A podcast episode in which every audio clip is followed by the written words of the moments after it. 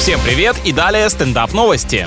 В московском метрополитене в тестовом режиме запустили систему оплаты лицом. Интересно, можно ли будет теперь проехать зайцем за красивые глазки. Пока воспользоваться новинкой могут только люди, заранее подавшие заявку на участие в эксперименте. Работает система через приложение с привязанной к нему банковской или транспортной картой, которая дополнена личными биометрическими данными. Получается, в ближайшем будущем, если на счету недостаточно денег, твою физиономию могут признать неплатежеспособной в буквальном смысле.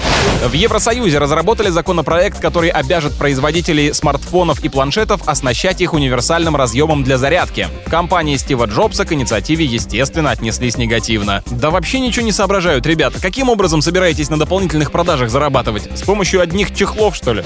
На этом пока все. С вами был Андрей Фролов. Еще больше новостей на нашем сайте energyfm.ru.